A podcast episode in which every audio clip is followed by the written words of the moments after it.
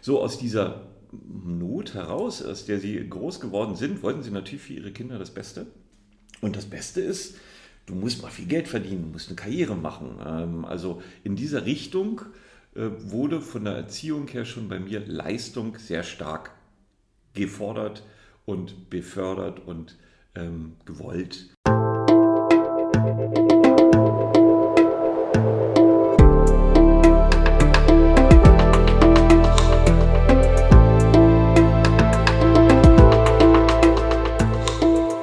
Willkommen bei dir, der Seven Mind Podcast mit Impulsen für ein gutes Leben. Für alle, die mehr Achtsamkeit und Gelassenheit in ihren Alltag bringen möchten. Hi und herzlich willkommen hier im Seven Mind Podcast. Mein Name ist René Träder und das ist eine ganz besondere Folge, denn heute ist ein Interviewgast bei mir. Sebastian Schmidt ist hier. Ihr habt vielleicht schon den ersten Teil von dem Interview gehört. Da habt ihr Sebastian ein bisschen besser kennengelernt, persönlich kennengelernt. Er hat zum Beispiel davon erzählt, wie er von Berlin nach Venedig gewandert ist und auch warum, was auf der Reise passiert ist. Aber auch all die anderen Dinge, die zu ihm gehören, die Achtsamkeit oder wie er eben sein Leben lebt, habt ihr dort schon erfahren. Falls ihr das noch nicht gehört habt, könnt ihr gerne mal reinhören. Jetzt hier im zweiten Teil geht es stärker darum, wie er arbeitet und wie er sich als Führungskraft oder eben auch als Vorgesetzter oder Manager Manager, wie auch immer man das bezeichnen will, sieht. Er selbst sagt von sich, er will sich als Chef abschaffen. Das ist so sein Credo. Mal gucken, was sich dahinter verbirgt. Man muss vielleicht noch sagen, er ist bei der Hotelkette Upstalsboom und vor allem ist er ein Quereinsteiger gewesen, weil er hat davor nie was mit Hotel am Hut gehabt und seit 2016 ist er im Hotel Deichgraf eben der Hotelmanager. Herzlich willkommen im zweiten Teil. Vielen Dank.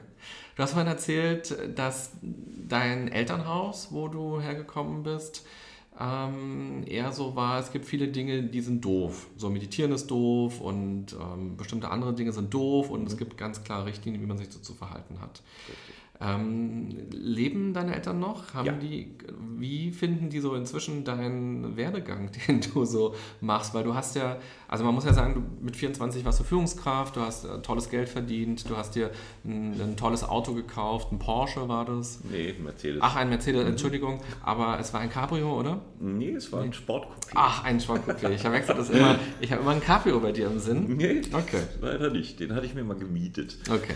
Aber immerhin, du hattest auf jeden Fall so, ein, so eine steile Karriere, mhm. so viel Verantwortung, die Position und dann ähm, Geschäftsreisen hier und dort und wichtige Dokumente unterschreiben und ja, Menschen anleiten oder zumindest äh, für die Verantwortung übernehmen als Führungskraft und eben auch viel Geld, was damit verbunden ist. Aber du hast dann im Laufe der Zeit irgendwann für dich hingeschmissen, kann man ja, glaube ich, so sagen, mhm. und bist ganz andere Wege gegangen.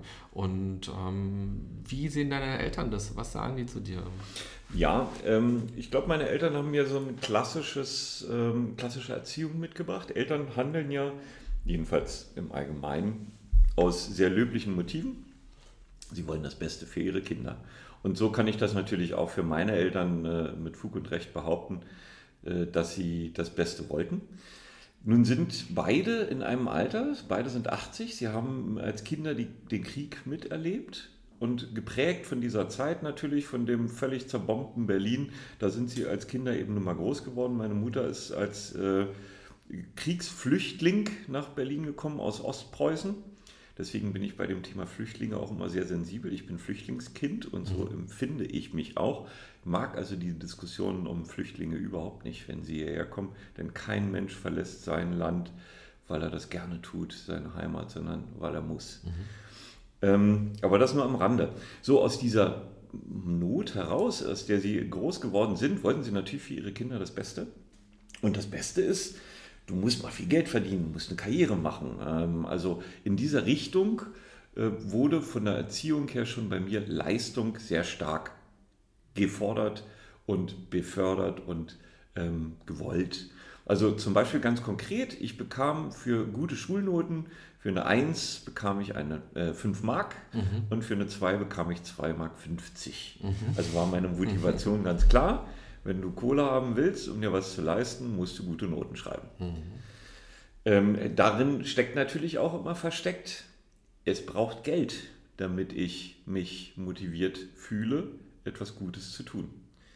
das ist ja in der Berufswelt genau das Gleiche. Äh, so hat sich das natürlich dann auch in meinem Berufsleben manifestiert.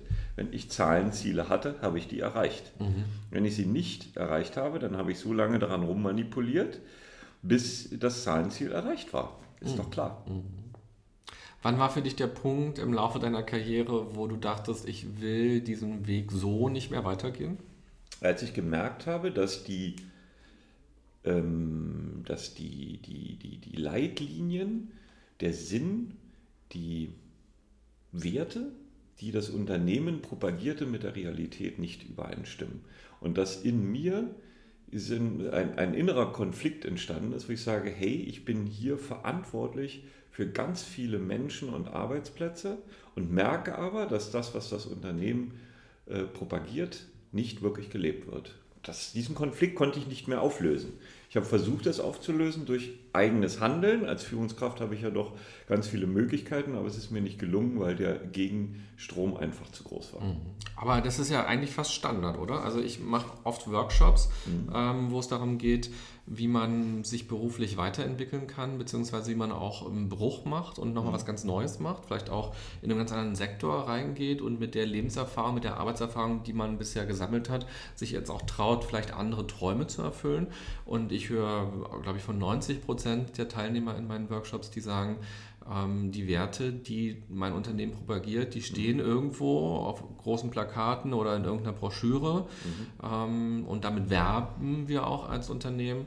Aber gelebt wird das nicht. Mhm. Genau. Das ist leider Gottes Realität in vielen Unternehmen.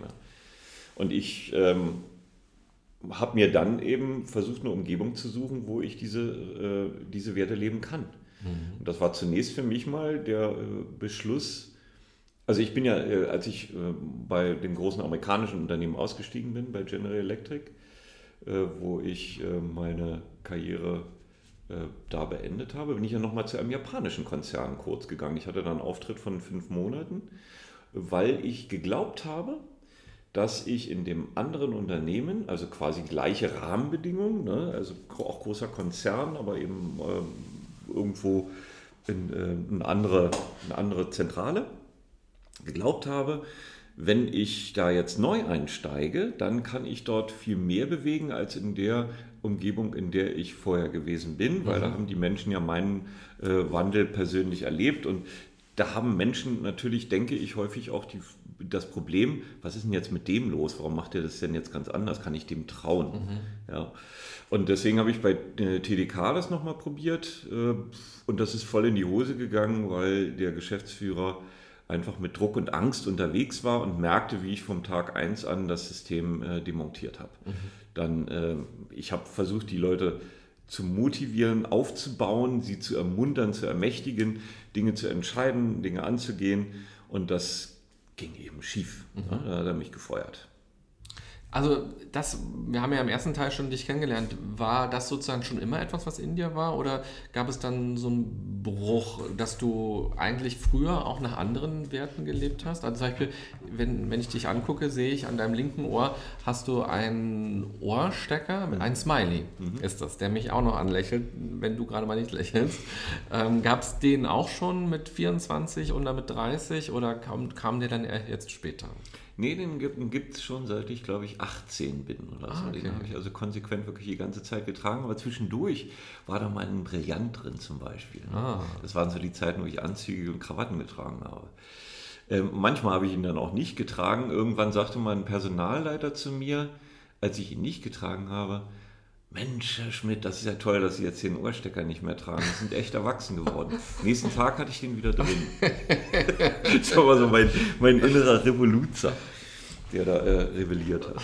Also man kann Dinge bei dir erreichen, indem man dich provoziert. Ja, das, das geht, das gelingt. Du hast irgendwann eine Coaching-Ausbildung gemacht. Mhm wie sehr viele Menschen, die für sich an Fragen kommen oder auch das Gefühl haben, sie würden gerne Dinge mehr gestalten wollen. Mhm. Was hat die mit dir gemacht und was vor allem auch in, in deiner Arbeitsrolle? Ja, also erstmal ist ja ähm, genau dieser, dieser, dieser Punkt, wo ich jetzt beschlossen habe, dass ich etwas tun muss. Das ist ja für mich auch unscharf mhm. gewesen. Ne? Also das ist ein Prozess. Ähm, ich hatte schon mal erzählt über die Fotografie, die ist ein ganz wesentlicher Teil dieses Prozesses gewesen, die mir geholfen hat, Erlebnisse auf der Arbeit äh, zu verarbeiten, denn ich habe, was immer bei mir konstant war, war die Verantwortung zu spüren für andere Menschen mhm. in meiner Führungsrolle. Also mir war bewusst von Anfang an, auch schon als ich als sehr junge Führungskraft unterwegs war, hey, hier geht es um die Menschen, die da anvertraut sind und um deren Familien. Und deswegen habe ich mir Entscheidungen diesbezüglich, wenn ich etwas tue, nie leicht gemacht. Ich habe, würde ich sagen, rückblickend sehr naiv gehandelt an verschiedenen Stellen, aber nicht unbedingt reflektiert. Also ich habe einfach gedacht, ja, die Welt ist so organisiert, es gibt Chefs, es gibt Mitarbeiter. Mein Menschenbild war recht klar. Ich habe Menschen, äh, wenn ich mir 100% Mensch vorstelle, ähm, in meinem Leben habe ich mir vorgestellt, ein Prozentteil davon ist unterwegs selbst motiviert, angetrieben durch sich selbst mhm. und äh, der andere Teil der Menschheit ist, äh, muss in den Hintern getreten werden. So habe ich die Welt gesehen. Bis ich verstanden habe, dass das nicht so ist. Und äh, damit passierte etwas Grundlegendes. Das ist in dem Coachingstudium nämlich passiert.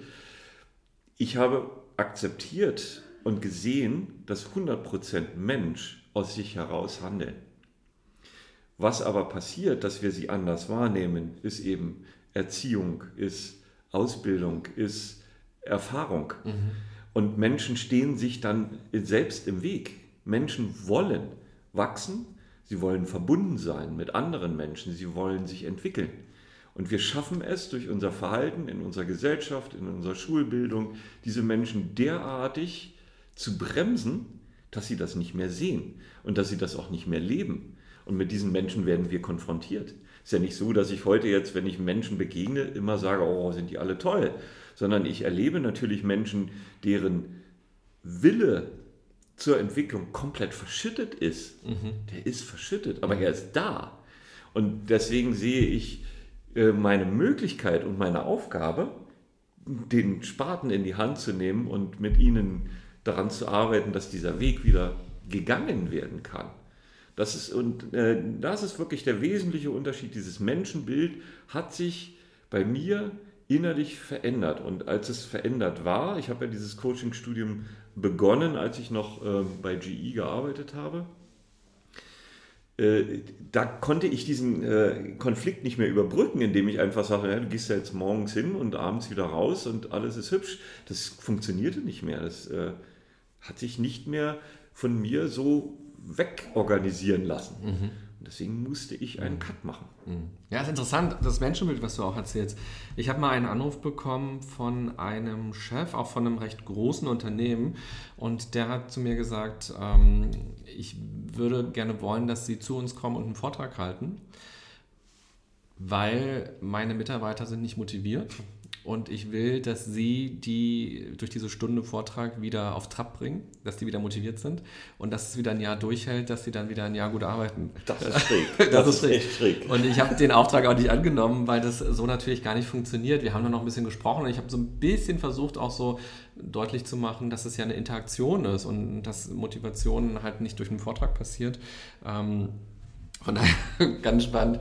Ähm, das auch mal so zu sehen, was es für Extreme auch gibt und was für Menschenbilder auch natürlich einen als Führungskraft auch beeinflussen. Also wie man auf seine Mitarbeiter schaut und ob man eher guckt, wie kann ich die unterstützen, das herauszuholen, was verschütt gegangen ist, oder ob ich denke, das sind Idioten, äh, die sollen mal zufrieden sein, dass sie hierher kommen können. Genau. So. Ja. Das ist sehr, sehr entscheidend für das tägliche Handeln. Denn ähm, das Menschenbild bestimmt ja letztlich, was genau du als Führungskraft dann in Situationen tust. Mhm. Und natürlich ist es nicht so, dass ich glaube, dass ich jeden Weg jetzt freischaufeln könnte, sondern ähm, es ist so, dass Menschen sind Individuen und das ist eben auch eine ein wesentliche Erkenntnis. Wenn ich das viel stärker akzeptiere, dass Menschen Individuen sind, dann komme ich auch davon ab, zu glauben, dass Organisation ähm, etwas bewirkt, das funktionieren kann. Also ich beschäftige mich gerade mit diesem Gedankenorganisation in den letzten Wochen und Monaten besonders intensiv, weil äh, die klassischen Organisationen, die wir in den meisten Unternehmen ja noch haben, davon ausgehen, dass wir es mit einer äh, komplizierten Welt zu tun haben. Mhm. Und eine komplizierte Welt kann man vergleichen mit einem Motor. Wenn ich einen Motor äh, kaputt mache, dann glaube ich mittlerweile mit dem, was uns zur Verfügung steht, obwohl ich keine Ahnung von Motoren habe, könnte ich mir in zwei, drei Tagen durch ein paar YouTube-Videos und mhm. Bedienungsanleitungen, die ich im Internet finde, mich in den Zustand versetzen, diesen Motor zu reparieren. Warum kann ich das? Weil der Motor eine komplizierte Sache ist. Er ist nicht komplex. Mhm. Und das ist der Unterschied. Wir haben unsere Welt, unsere Wirtschaftswelt und unsere ähm, gesellschaftliche Welt, unsere politische Welt organisiert in dem Glauben, dass sie kompliziert ist. Das ist sie aber nicht. Sie ist komplex. Und sie wird jeden Tag komplexer. Das ist das Perverse. Diese Komplexität oder diese Kompliziertheit mag in den letzten Jahrzehnten gut gestimmt haben, weil die Welt sich langsam verändert hat. Mhm. Nur wenn wir jetzt mal die letzten 20 Jahre nur mal zurückschauen, wie schnell sich die Welt dreht mhm. und wie viel schneller die Geschwindigkeit wird, werden diese Methoden, die wir glauben, dass sie funktionieren, immer pff, machtloser, mhm. nahezu lächerlich. Und äh, das ist eine ganz wesentliche Erkenntnis. Also zu glauben, ich habe jetzt ein Organigramm, das wie auch immer aussieht, und das hefte ich mir schön ab und dann funktioniert die Welt. Nein, sie wird nicht funktionieren. Mhm. Ich muss mich also mit der Komplexität auseinandersetzen. Das gelingt mir nur dann, wenn ich akzeptiere, dass Menschen tatsächlich Individuen sind und ich mich darauf fokussiere, diese Individuen kennenzulernen. Und erst dann, wenn ich sie als Individuen sehe, ihnen als auf Augenhöhe begegne, dann muss ich mir mit ihnen gemeinsam Gedanken machen, welchen Wert können sie in die Organisation, in der wir gemeinsam sind, einbringen, damit wir gemeinsam das Ziel erreichen. Mhm. Das ist eine völlig andere Sichtweise, als äh, den, die Organisation als Motor zu sehen. Und wenn ein Teilchen davon rausgeht und ich das Neue nehme und da wieder einsetze, zu glauben, dass dieser Motor funktioniert, das ist Quatsch. Mhm. Das, ist, das ist einfach sich in die Tasche lügen. Das kann so nicht sein. Und wie funktioniert das ganz praktisch? Weil so ein Hotel ist ja eine sehr hierarchische Angelegenheit. Da gibt es oben den Hotelmanager oder vielleicht gibt es auch eine Consulting, die irgendwie noch da oder eine, eine, Organisation, die noch größer ist und wo mehrere Hotels dazugehören, Hotelketten also. Ähm, und dann gibt es immer weiter so Teamleiter und dann gibt es, ich sage jetzt mal ganz stereotyp, die Zimmermädchen und dann, dann gibt es jemanden am. Ähm, am Tresen, dann gibt es den Liftboy, also was auch immer so. Da gibt Leute, die sind im Restaurant und, und, und, und, und. Dann gibt es Leute, die machen das, die buchen das und die kümmern sich um die Homepage und die kümmern sich um die Rechnungen und so weiter. Techniker und, also es gibt ja eine sehr große Hierarchie dort und viele mhm. Abteilungen, von denen du vorhin auch schon so das betont hast und gesagt hast, da werden Dinge abgeteilt. So. Wie schafft man dann das dann in so einem Hotel, das so zu leben? Weil das, derjenige, der das Zimmer sauber machen muss, der hat ja eine, eine klare Richtlinie, so das sind die Sachen, die müssen sauber danach sein, das muss, so muss es anders danach sein und so viel Zeit hast du. Du hast jetzt nicht drei Stunden für dieses Zimmer und du kannst auch nicht die Farbe jetzt heute ändern, mhm. ähm, damit es schöner ist, auch wenn das vielleicht deinem ästhetischen Gefühl gerade entspricht, sondern da gibt es ganz klare Regeln. Ja. Also wo bleibt die Persönlichkeit da noch? Das ist eine, eine, spannende Frage. Genau das habe ich äh, mir gedanklich. Ich habe das mal verglichen mit einem Fußballspiel. Das kam mir neulich, diese Idee. Äh, weil wir akzeptieren zum Beispiel, wenn Bayern München äh, aufläuft morgen, akzeptieren wir und erkennen an, dass das Spiel an sich sehr gut geregelt ist. Also wir sind uns einig darüber, es gibt ein Spielfeld, das hat bestimmte Maße, die Tore haben bestimmte Maße, das Spiel dauert 90 Minuten und so weiter. Alle diese Regeln sind ja vorhanden. Es ist also gut organisiert. Und wenn wir jetzt ähm, den, den, den Anpfiff dieses Spiels machen, dann würde ich dir die Frage stellen, lieber René, wie geht das Spiel aus? Mit welchem Spielstand? Was würdest du mir dann sagen? Bei Bayern München die gewinnen immer. ich will aber genau von dir den Spielstand wissen. Ja. Das wird schwierig, ne? Ja. Also du kannst darauf, die, die Frage kannst du nicht beantworten, ob das Spiel mit 1-0 oder 4-2 oder sonst irgendwie endet. Und ähm, jeder andere, dem du sagen würdest, das Spiel endet mit 1 zu 0, davon bin ich überzeugt, wird sagen, René hat einen an der Waffe. Mhm. Wenn ich das jetzt mal übertrage auf das Hotel, da finde ich es wiederum vollkommen logisch. Ich sage, wir haben ein Housekeeping-Team, ähm, dieses Housekeeping-Team hat Folgendes zu tun. Diese Zimmer müssen so gereinigt werden, da gelten diese Regeln. Und am Ende des Tages, wenn die Schicht vorbei ist, erwarte ich ein bestimmtes Ergebnis. Mhm. Und das finde ich logisch. Du findest es aber unlogisch, wenn ich sage, Bayern München geht 1 zu 0 aus. Du findest es logisch, wenn ich sage, alle Zimmer sind am Ende des Tages gereinigt und sehen genauso aus. Ich sage, es ist unlogisch, weil die Welt ist komplex und sie ist nicht kompliziert. Und genauso ist das Zimmerreinigen und das Organisieren an dieser Stelle komplex. Was passiert nämlich? Es gibt Zimmermädchen, die sind heute ganz schlecht drauf. Es gibt vielleicht eine, die kommt gar nicht zur Arbeit, weil sie krank ist und so weiter und so weiter. Jetzt kommt die Komplexität. Jetzt muss ich entscheiden. Jetzt muss das Team entscheiden, wer auch immer entscheiden, was tue ich denn, um das, was eigentlich die Aufgabe von Zimmermädchen X war, heute zu realisieren. Also da steckt sehr, sehr viel mehr hinter. Mhm. Das ist genau dieser, dieser Gedankenfehler, glaube ich, den wir an ganz, ganz vielen Stellen machen wir organisieren etwas und meinen, dass wir äh, Komplexität mit Kompliziertheit begegnen können. Natürlich wird es etwas einfacher und natürlich sind diese Richtlinien, die wir dann haben, also die Größe des Tores und die Größe des Spielfeldes, erleichtern unwahrscheinlich den Ablauf eines Fußballspiels. Mhm. Aber sie bestimmen es halt am Ende des Tages nicht. So läuft eben auch Hotel. Und wenn ich anerkenne, dass es dort Personen gibt, die sagen, weißt du was, ich bin auch manchmal gerne auf der Etage und möchte gerne mal Zimmer reinigen. Dann werde ich doch einen Teufel tun und denen sagen, du bleibst mal schön im Restaurant mhm. und machst dort deinen Job, sondern werde versuchen, sehr konkret mit denen einen Weg zu finden, wie sie das ausleben können, mhm. was sie wollen. Und umgekehrt genauso. Wenn es denn Zimmermädchen gibt, die sagen, ich Mensch, ich würde gerne mal einen Frühstücksservice machen. Mhm dann ist das ja schon ein wesentlicher Schritt deshalb, weil A, diese Person die Hand hebt und sagt, ich würde das gerne tun. Das passiert nur in einer Umgebung, wo sie glaubt, dass sie da jemand hört. Mhm. Wenn sie das nämlich schon zweimal gesagt hat und zweimal gehört hat, mach mal deinen Job und dann ist gut, dann wird sie das nicht mehr tun. Mhm.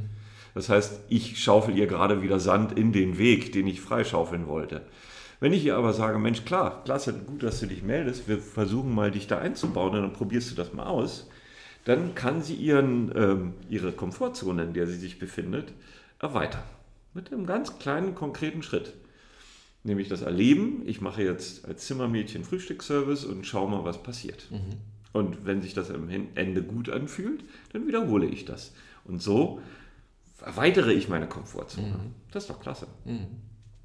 Das heißt, wenn einer von Bayern München demnächst sagt, ich will lieber Tennis spielen, dann sagst du, hier ist der Schläger. Ja, ich habe mir so vorgestellt, genau dieses Ding, ich habe mir so vor, als krasses Beispiel vorgestellt, der Franck Ribery, der bleibt auf der Bank sitzen und Sebastian Schmidt läuft auf. Mhm. Wer glaubt denn, dass Bayern München noch gewinnen kann? Ich glaube, das geht in die Hose. Du bist zu einer sehr spannenden Zeit ähm, zur Obstsalzboom gekommen. Mhm weil ähm, da vieles schiefgelaufen ist. Also die Zahlen waren zwar gut, aber es gab so eine Mitarbeiterbefragung und die war ähm, eine Katastrophe. Und dann war klar, es muss was umgebaut werden, es muss was verändert werden. Und dein Job ist es jetzt auch, die Organisation umzustrukturieren. Also es ist so, dass ich erst seit zwei Jahren dort bin. Mhm. Und äh, diese Veränderung, die ähm, stattgefunden hat, dadurch, dass Bodo Jansen für sich herausgefunden hat, Mensch, ich muss was verändern in diesem Unternehmen, die hat äh, 2006 begonnen. Mhm. Und das ist ein Prozess, der ja immer noch läuft. Ne? Ähm, ist ganz viel, viel passiert.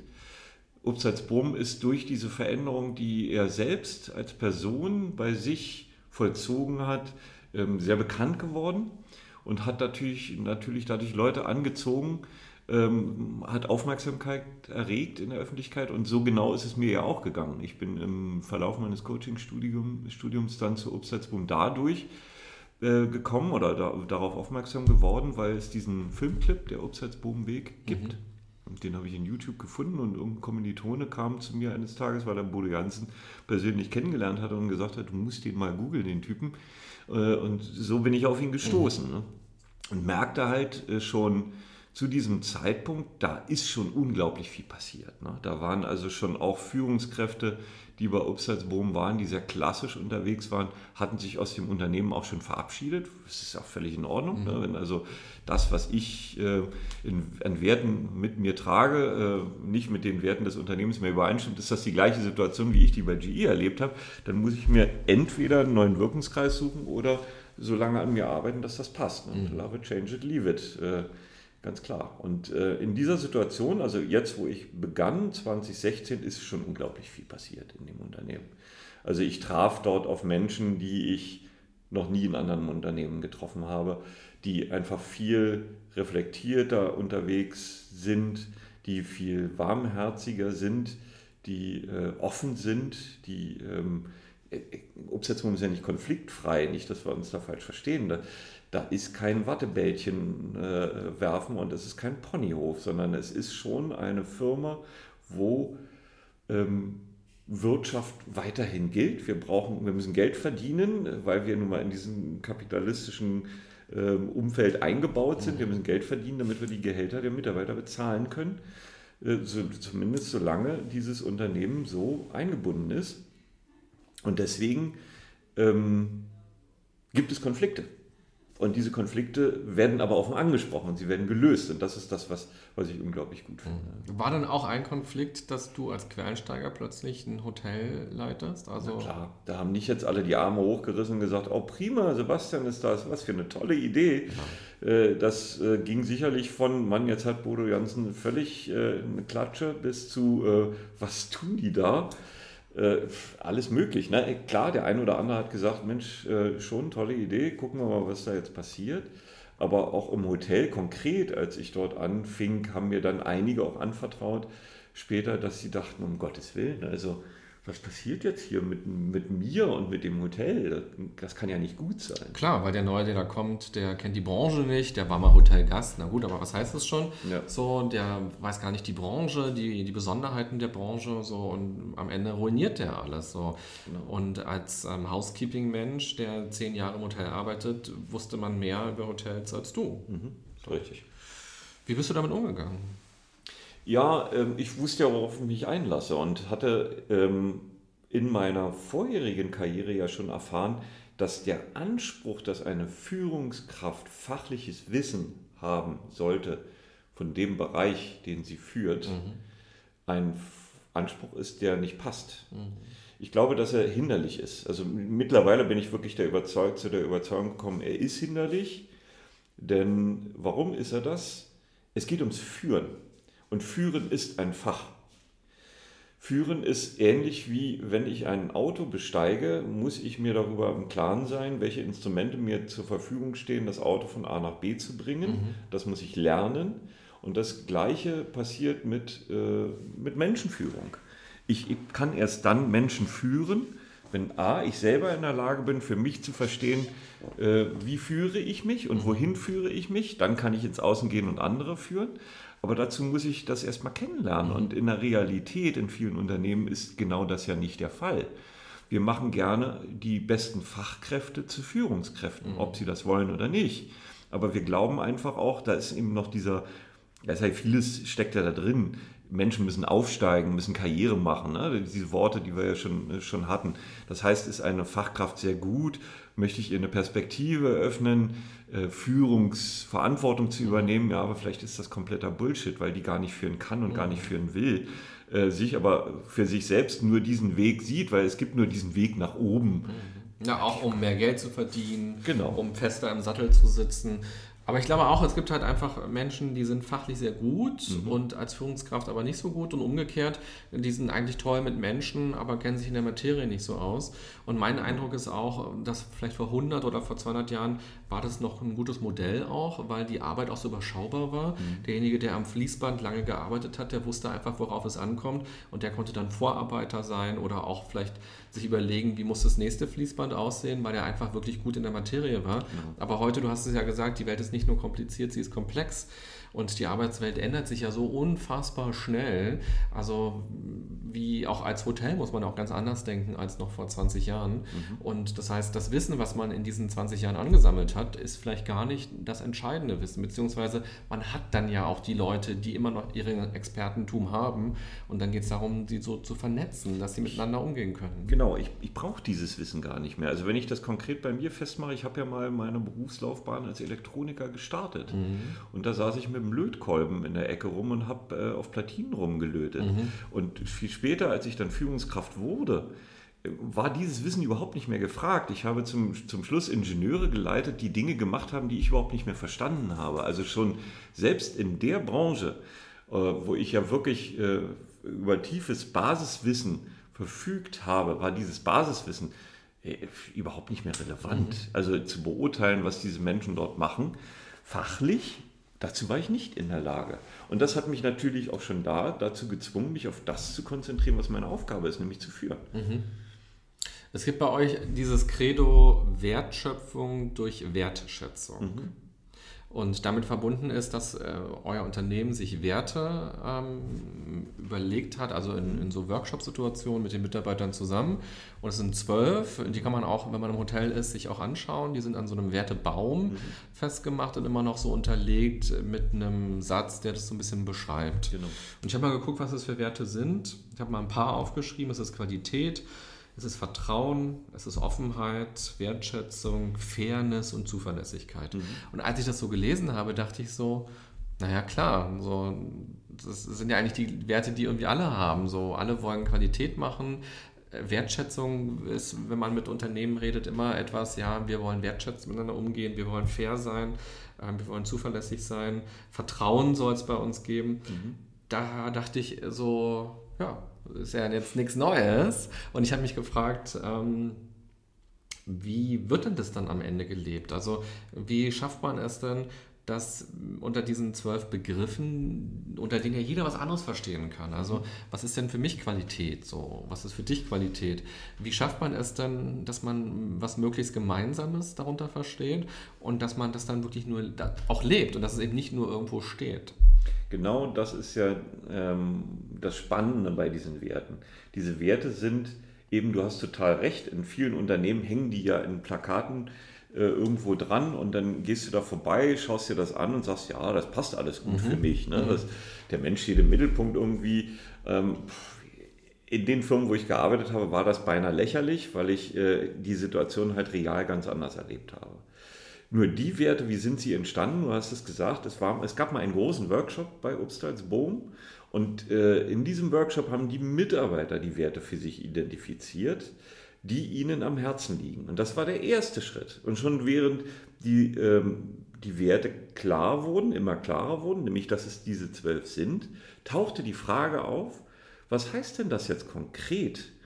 Ähm, das ist genauso wie, wie das Wort Liebe. Wenn ich dich frage, was du mhm. unter Liebe verstehst und 20 Leute auf der Straße anspreche, dann kriege ich eben von jedem eine ganz andere Antwort. Total. Oder und, Fragezeichen. Ja, eben.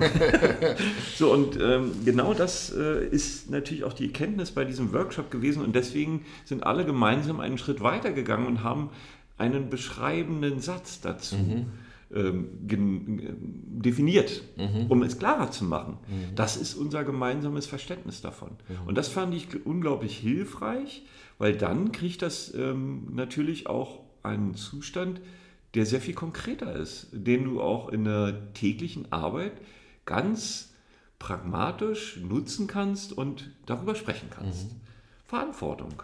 Entscheide du und steh dazu. Mhm. Das finde ich ähm, unglaublich stark dann, wenn, wenn du mit demjenigen darüber sprichst, du bist in einer konkreten Situation, der sagt, Mensch, da kann ich das jetzt hier so machen und so.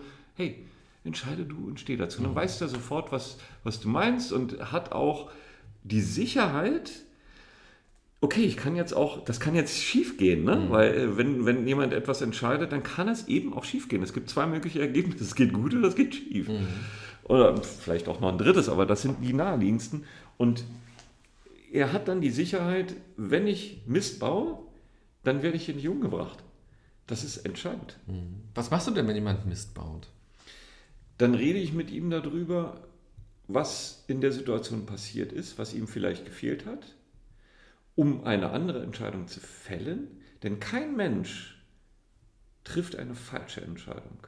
Das ist meine feste Überzeugung. Über, über dieses Thema habe ich auch viel nachgedacht und bin zu dem Schluss gekommen, es gibt keine falschen Entscheidungen. Mhm.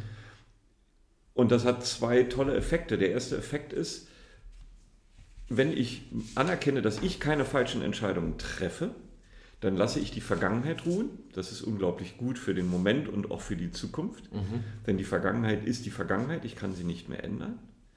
Und ähm, die Erkenntnis, dass ich eine Entscheidung zu diesem Zeitpunkt so fällen kann, weil mein Entwicklungsschritt zu diesem Zeitpunkt so ist, ist auch ganz wichtig. Mhm. Ich kann halt nur mit den Erfahrungen und dem Wissen, was mir zur Verfügung steht, in diesem Moment zu entscheiden. Und deswegen kann ich es auch niemand anders übel nehmen. Was ich jemand anders übel nehmen kann, ist, wenn die Situation wieder dieselbe ist und die Entscheidung dann auch wieder dieselbe ist, obwohl wir uns darüber ausgetauscht mhm. haben und gesagt haben, hey, da fehlt dir dies und das noch, hier hast du ähm, diese Information, hier hast du diese Möglichkeit, dein Werkzeug, jetzt sollte es beim anderen mal äh, funktionieren. Was machst du dann? Also das passiert ja bestimmt auch. Das passiert auch. Dann äh, gilt es weiterhin dran zu bleiben und zu sagen, ja, wir beleuchten das Thema wieder.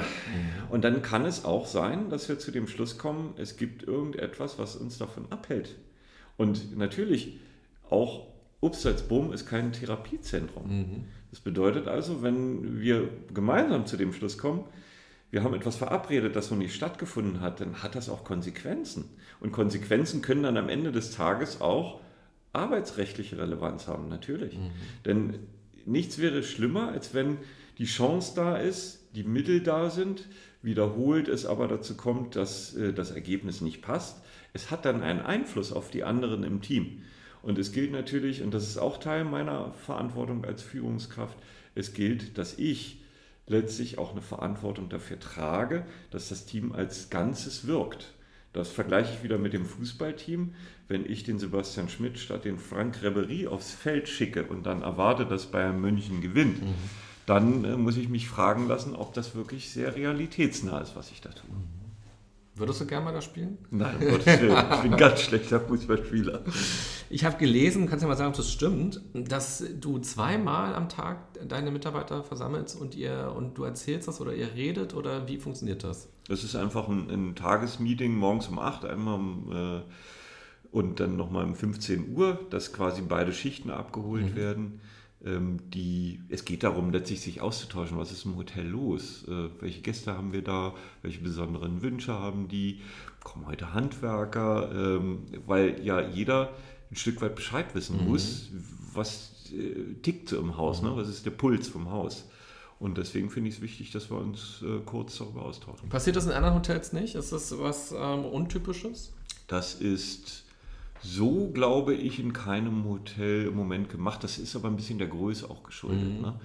Das ist ja ein relativ kleines Hotel ähm, und mit 34 Zimmern, deswegen ist das auch real zu machen. Mhm. Es kommen auch nicht alle zusammen, es kommt aus jedem Team einer. Die mhm. Aufgabe ist also auch, mhm. äh, das dann ins Team zurückzubringen an Informationen, beziehungsweise aus dem Team die relevanten Informationen mitzubringen. Mhm. Das klappt auch nicht immer gut. Ne? Also da steht dann auch einer mal und ähm, hört sich das Ganze an, geht dann wieder ins Team zurück und die Information kommt dann nie an, stelle ich dann durch spätere Gespräche fest. Also das ist jetzt nicht, äh, nicht perfekt. Klar, aber nichts ist perfekt und nichts klappt immer gut. So sieht aus. Also ich habe einen Lieblingskuchen, den ich gerne backe und mal wird der besser, mal wird der schlechter, obwohl ich die gleichen Zutaten, glaube ich, da reinschmeiße. Ja.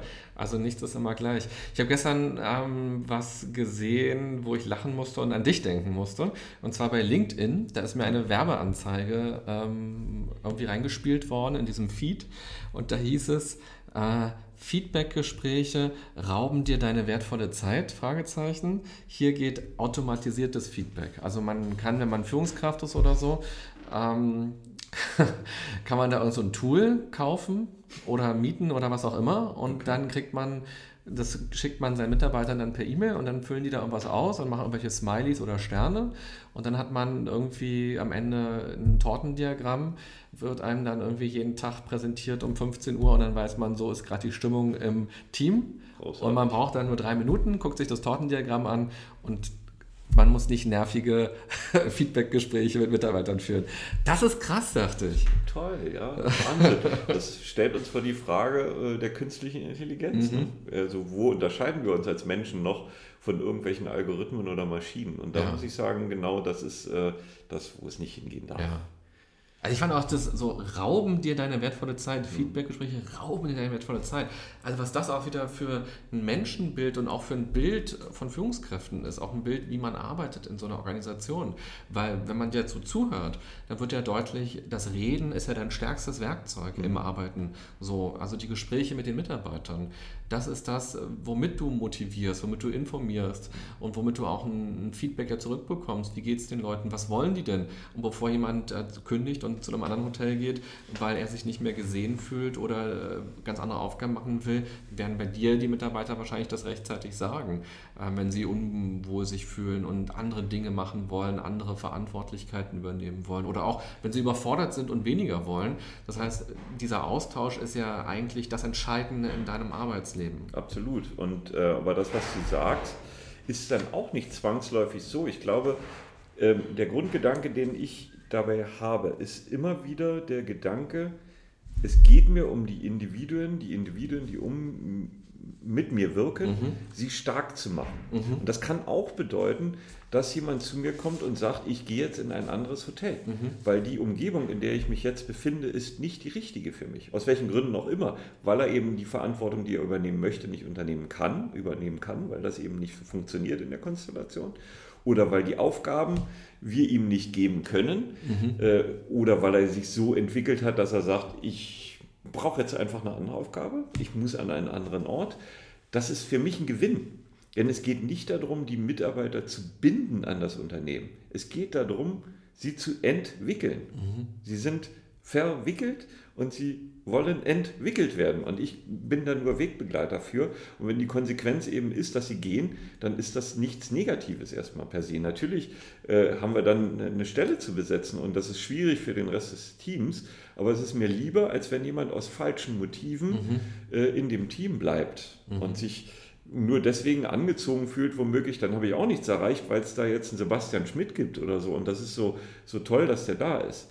Das, was da passiert, hat auch unglaublich viel mit persönlicher Verantwortung zu tun. Mhm. Das heißt, jeder Einzelne muss erkennen, wir sind wir wieder bei diesem, bei diesem ähm, Konstrukt, es ist jemand in einer Situation, äh, wo er sich hilflos fühlt, dann ist er derjenige, ganz klar er derjenige, der die Schritte machen muss, um aus dieser Situation herauszukommen.